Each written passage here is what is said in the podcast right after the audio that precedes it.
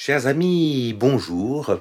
Nous prenons aujourd'hui le chapitre 12 du livre des actes des apôtres, un magnifique chapitre qui continue l'alternance Pierre et Paul. Euh, hier, nous avions laissé Paul euh, passer euh, d'Antioche à Jérusalem, où il avait accompagné Barnabé il s'appelle pas encore Paul, hein, il s'appelle encore Saul à ce niveau du récit. Et puis nous retrouvons maintenant, euh, euh, on peut le dire, le dernier épisode véritablement significatif de la présence de Pierre. On trouvera bien Pierre euh, au Concile de Jérusalem au chapitre 15, nous verrons cela, mais un peu rapidement. On peut vraiment considérer qu'ici, en quelque sorte, Luc, le narrateur, engage la sortie de Pierre du récit. Hein, alors pas encore complètement, je vous l'ai dit, mais indiscutablement, nous sommes dans le passage de relais entre Pierre et Paul. Et, là, on peut le dire, c'est le dernier grand épisode qui manifeste euh, les ultimes euh, euh, narrations, les ultimes récits de, des actes des apôtres sur Pierre. Pourtant, Pierre continuera, lui, à vivre bien longtemps et jusqu'à Rome, mais assez étonnamment, les actes des apôtres qui font un choix très clair historiographiques décideront de ne pas poursuivre avec Pierre, mais de poursuivre plutôt avec Paul. Donc des actes des apôtres, nous n'apprendrons rien de, euh, des derniers jours de, Pierre, ni même d'ailleurs de, son, voyage euh, jusqu'à euh, jusqu'à Rome, ni même de la façon dont il a été chef de l'église de Rome. Donc en quelque sorte ici, vous voyez, il y a un vrai choix qui est fait par le narrateur, qui est un choix à la fois théologique et historiographique, de d'achever le parcours narratif de Pierre. Alors nous le faisons avec un magnifique texte qui est tout ce chapitre 12, et vous allez voir que c'est une fin euh, absolument euh, euh, fantastique, majestueuse pour, pour Pierre, qui est ménagée ici par, par l'auteur. Hein. voilà, je commence le chapitre 12 au verset 1. Vers ce temps-là, le roi Hérode mit la main sur quelques membres de l'Église pour les maltraiter. Alors il s'agit plus du Hérode de, des évangiles, hein. il s'agit d'Hérode Agrippa Ier, qui est l'un des rares Hérodes à avoir retrouvé le titre de son, grand-père en l'occurrence euh, Hérode le Grand, hein, Agrippa Ier sera roi. Il aura des pouvoirs considérables, euh, très liés à, l'Empire romain, mais qui permettra notamment de pouvoir lui-même euh, juger euh, si quelqu'un euh, est passible de mort ou non. Hein. Hérode Antipas, du temps de Jésus, n'avait pas ce, cette possibilité-là. On avait dû passer par Pilate, le procurateur romain. À cette époque-là, il n'y a plus de procurateur romain, puisque Agrippa Ier est véritablement euh, roi. Voilà. Et on nous dit que hum, la persécution continue avec des mots, donc je vais vous faire goûter cela, mais des mots qui vont nous rappeler une autre persécution de l'Ancien Testament, dans le livre de l'Exode notamment, c'est-à-dire Pharaon. En effet, on nous dit que il est là pour les maltraiter. Un maltraité, c'est vraiment un terme qui reviendra pour dire que Pharaon a maltraité, notamment par les travaux forcés, le peuple d'Israël. Donc on a une petite figure, et vous allez voir qu'elle va continuer. Hein. Donc il fit périr par le glaive Jacques, frère de Jean, donc c'est le fils de Gébédée, hein, donc un premier apôtre qui meurt, un Jacques, le premier apôtre à mourir, et voyant que c'était agréable aux Juifs, il fit encore arrêter Pierre, ah le chef, hein, on a le chef, ça y est. C'était le jour des Azimes, ah, vous Azim, maltraitance d'un de, roi à la manière de Pharaon, on se dit qu'on est un peu dans l'ambiance de, de, Pâques, de la sortie d'Égypte, hein, de la sortie d'Égypte par le passage de la mer Rouge. Indiscutablement, c'est l'arrière-fond, si vous voulez, que veut utiliser aussi le narrateur. Donc il le fit saisir, jeter en prison, le donnant à, garder à quatre escouades de quatre soldats. Ça, on peut pas s'en sortir. Hein. Quatre escouades de quatre soldats, 16 soldats pour un seul et même homme. Hein, Paul aura aussi le même euh, traitement. Il voulait le faire comparaître devant le peuple après la Pâque. Un troisième terme qui nous rappelle qu'on est peut-être dans, le contexte de l'Exode, hein, la Pâque, et on veut le faire comparaître. Vous voyez que ici, à la fois, Pierre euh, a l'air de vivre quelque chose qui s'appelle s'apparente un peu à ce qui se vivra pendant l'Exode, et on verra que ce sera le cas, mais aussi qui, est, qui s'apparente à ce que Jésus lui-même a vécu, hein, d'être euh, arrêté au moment de Pâques. Hein. Et tandis que Pierre était ainsi gardé en prison, la prière de l'Église s'élevait pour lui vers Dieu ardemment. Hein. donc on a ici là, ce qu'on appelle la communion des saints, je n'insiste pas. Or, la nuit même avant le jour où Hérode devait le faire comparaître, Pierre était endormi entre deux soldats. La nuit même avant le jour. Là aussi, il faut savoir que dans le texte de l'Exode, relisez les, chapitres 12, 13, 14 de, l'Exode, tout ça, ça se passe la nuit, hein, la nuit de l'Exode. C'est une des trois grandes nuits du peuple d'Israël. Donc, voyez, à nouveau, euh, ici, on a quelque chose qui est euh, euh, effectivement de l'ordre de l'Exode, mais aussi de ce qu'a vécu Jésus, qui lui aussi a été arrêté de nuit. Alors, on nous dit que deux chaînes le liaient, hein, donc vraiment, Pierre est enchaîné. On va voir que symboliquement, on a affaire ici à la mort de Pierre, une mort symbolique. Il est enchaîné, il est en prison, il est dans les liens de la mort ou les liens de la prison, puisqu'on veut de toute façon le faire périr dès le lendemain. Et devant la porte des sentinelles gardaient la prison. Soudain, l'ange du Seigneur, ça c'est encore une expression qui sert pour l'Exode. Hein. L'ange du Seigneur, c'est celui qui accompagne le peuple d'Israël à sa sortie d'Égypte. Hein. L'ange du Seigneur survint, le cachot fut énoncé de lumière, la lumière aussi, hein, la nuée lumineuse qui pendant l'Exode accompagnait le peuple. Et l'ange frappa Pierre de côté et, le fit lever debout vite, hein, une hâte qui nous rappelle aussi la hâte de l'Exode, hein, décidément. Voilà. Et les chaînes lui tombèrent des mains. L'ange lui dit Mets ta ceinture et chausse tes sandales. Ça, c'est peut-être la phrase la plus proche finalement de l'Exode, hein, euh, euh, qui nous dit que le peuple est sorti euh, la, la, ceinture au rein et les sandales aux pieds. Hein. et donc, précisément, c'est ce que demande l'ange, ici à, à Pierre. Voyez, c'est magnifique. on a vraiment l'idée que Pierre est en train de vivre lui-même sa nuit de Pâques. il passe, voilà euh, de, la nuit au jour en, suivant l'ange qui le libère. Hein. Euh, et Pierre sortit, il le suivait, il ne se rendait pas compte que ce fut vrai, ce que faisait l'ange, mais il se figurait avoir une vision. Hein, euh, on va voir pourquoi ça c'est important. Ils franchirent ainsi un premier poste de garde, puis un second, et parvinrent à la porte de fer qui donne sur la ville. L'idée que cette porte, elle est impossible à passer. Hein. Une première, une deuxième, une troisième, c'est radicalement, c'est absolu. La troisième est de fer. On est vraiment dans les, affres de la mort, les affres de la déesse. Hein. Euh, c'est des portes que personne ne peut franchir. Et bien pourtant, Pierre les franchit, parce que d'elle-même, elle s'ouvrit devant eux. Vous voyez, l'idée que Pierre est passif ici, c'est ça qui est important. Il ne fait rien. Ben forcément, quand on est dans la mort, en quelque sorte, on ne peut rien faire, on est passif absolu.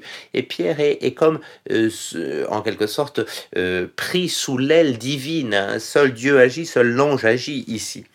Hein, et ces portes qui s'ouvrent toutes seules, hein, il sortir, il arrive jusqu'au bout de la rue, et puis brusquement l'ange le quitte, et Pierre revenant à lui dit, mais maintenant je sais réellement. Voilà, la prise de conscience sert à l'interprétation pétrinienne, hein, comment Pierre interprète les choses, je sais réellement que le Seigneur a envoyé son ange et m'a arraché aux mains d'Hérode. Encore une expression qu'on trouve dans l'Exode, arraché aux mains de Pharaon, hein, arraché aux mains d'Hérode et à tout ce qu'attendait le peuple des Juifs. Donc voyez, vous avez vraiment ici l'idée que nous venons d'assister à l'exode de Pierre. Il est sorti, euh, euh, les sandales aux pieds, euh, la ceinture au rein, il est sorti de, de, sa, de, sa, mort hein, symbolique, hein, de, sa, de sa prison, mais qui était une vraie mort derrière les portes de, la mort.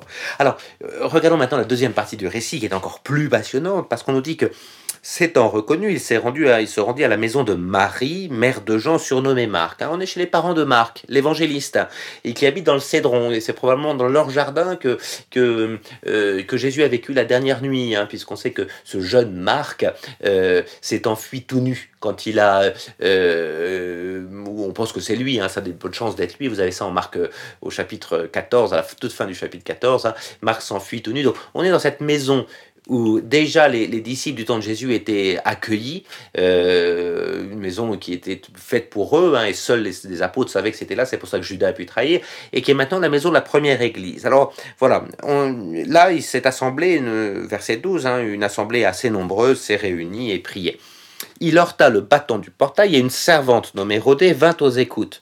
Elle reconnut la voix de Pierre et dans sa joie, au lieu d'ouvrir la porte, elle courut à l'intérieur, annoncer que Pierre était là devant le portail. On lui dit Tu es folle, mais elle soutenait qu'il en est bien assis. Mais c'est son ange, dirent-ils alors. Et Pierre, forcément, cependant, continuait à frapper. Alors, vous voyez, c'est assez étonnant. Là, nous avons encore un choix assez bizarre de, de Luc. Pourquoi est-ce qu'il nous raconte le fait que cette servante oublie d'ouvrir à Pierre, puis finalement va annoncer, puis finalement. Euh, Et bien, bien évidemment, ici, euh, on veut travailler, Luc travaille, et il en est très capable, parce que c'est vraiment sa manière de faire, hein, ce qu'on appelle la syncrisis, les parallélismes, on a déjà vu ça, entre Pierre et Jésus.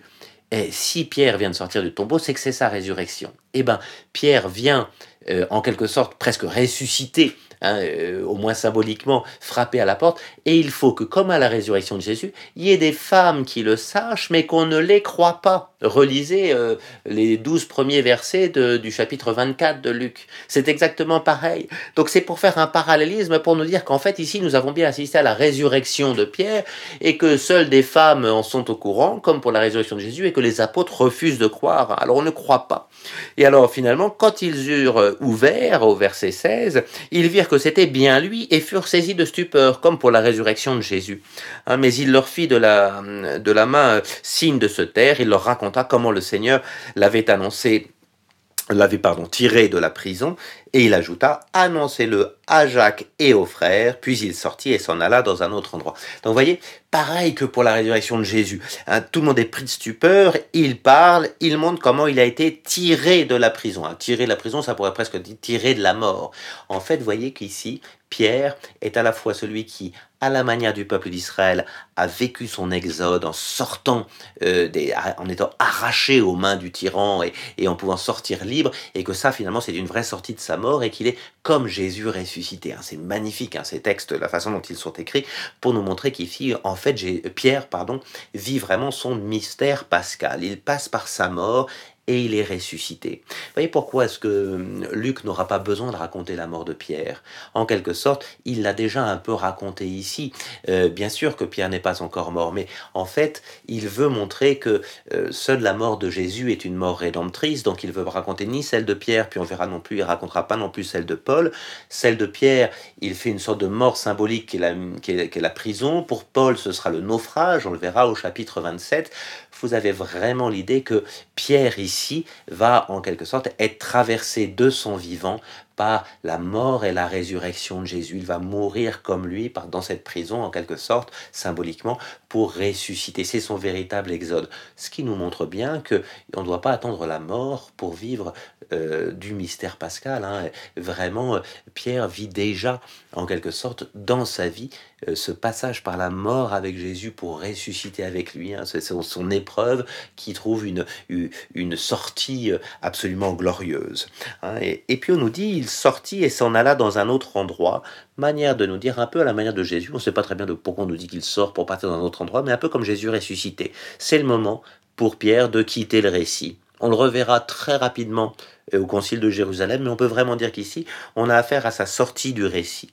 Hein. Et puis, du coup, au, au, lever du jour, lever du jour, comme pour la résurrection, verset 18, ce fut un grand émoi chez les soldats, comme euh, on l'a dans l'épître dans, Matthieu pour la résurrection de Jésus, qui était donc devenu Pierre, et puis Hérode, l'ayant envoyé chercher sans qu'on le trouve, ordonna, après interrogatoire des gardes, de les exécuter. Vous voyez, la mort mène à la mort. Vous avez d'un côté la vie qui mène à la vie, Pierre est du côté des vivants, de la voix de Jésus, et de l'autre côté, Hérode, du tyran, et, et, et, finalement on est dans une logique de mort, il fait exécuter les gardes, hein, et puis de Judée il descendit à Césarée où il demeura.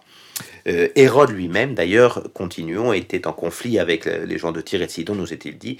Et puis, il va, euh, reliser ces quelques versets que je ne prends pas le temps de, vous lire, mais il va se prendre pour Dieu, hein, ou se faire acclamer comme Dieu au verset 21. Et c'est précisément à cet instant même, au verset 23, que l'ange du Seigneur le frappa parce qu'il n'avait pas rendu gloire à Dieu et rongé de verre et il rendit l'âme. Voilà, Hérode va mourir effectivement rongé de verre. Voyez comment nous avons une interprétation de l'histoire, hein, l'historiographie théologique de Luc. Et eh ben, d'un côté, ceux qu'on veut faire mourir vont vivre et d'autre côté, ceux qui veulent faire mourir finalement sont enfermés dans leur logique de mort et finissent par mourir. Donc nous avons vraiment un combat qui est le même que celui du, peuple d'Israël contre l'Égypte en quelque sorte et contre Pharaon. Nous avons ce combat qui est mis en scène ici. Voilà. Et, c'est Pierre qui euh, en, est le protagoniste, hein, avec euh, cette magnifique mort symbolique de Pierre, cette magnifique sortie du tombeau, hein, sortie de prison, et cette vraie résurrection hein, qui montre que dorénavant, puisque Jésus est mort et ressuscité, tous ceux qui vont le suivre pourront vivre dès ici-bas de cette logique qui va de la mort à la vie hein, et qui ne faut pas attendre euh, la résurrection finale ou, sa propre mort pour vivre déjà euh, cette logique-là du, du, du, mystère pascal. Voilà, j'étais presque trop vite sur ce texte magnifique. Ben écoutez, si ça a été un peu vite, reprenez le podcast et puis sinon relisez le texte tout simplement. Et puis demain, nous reviendrons dans notre alternance à Saul. Voilà, je vous souhaite une bonne journée.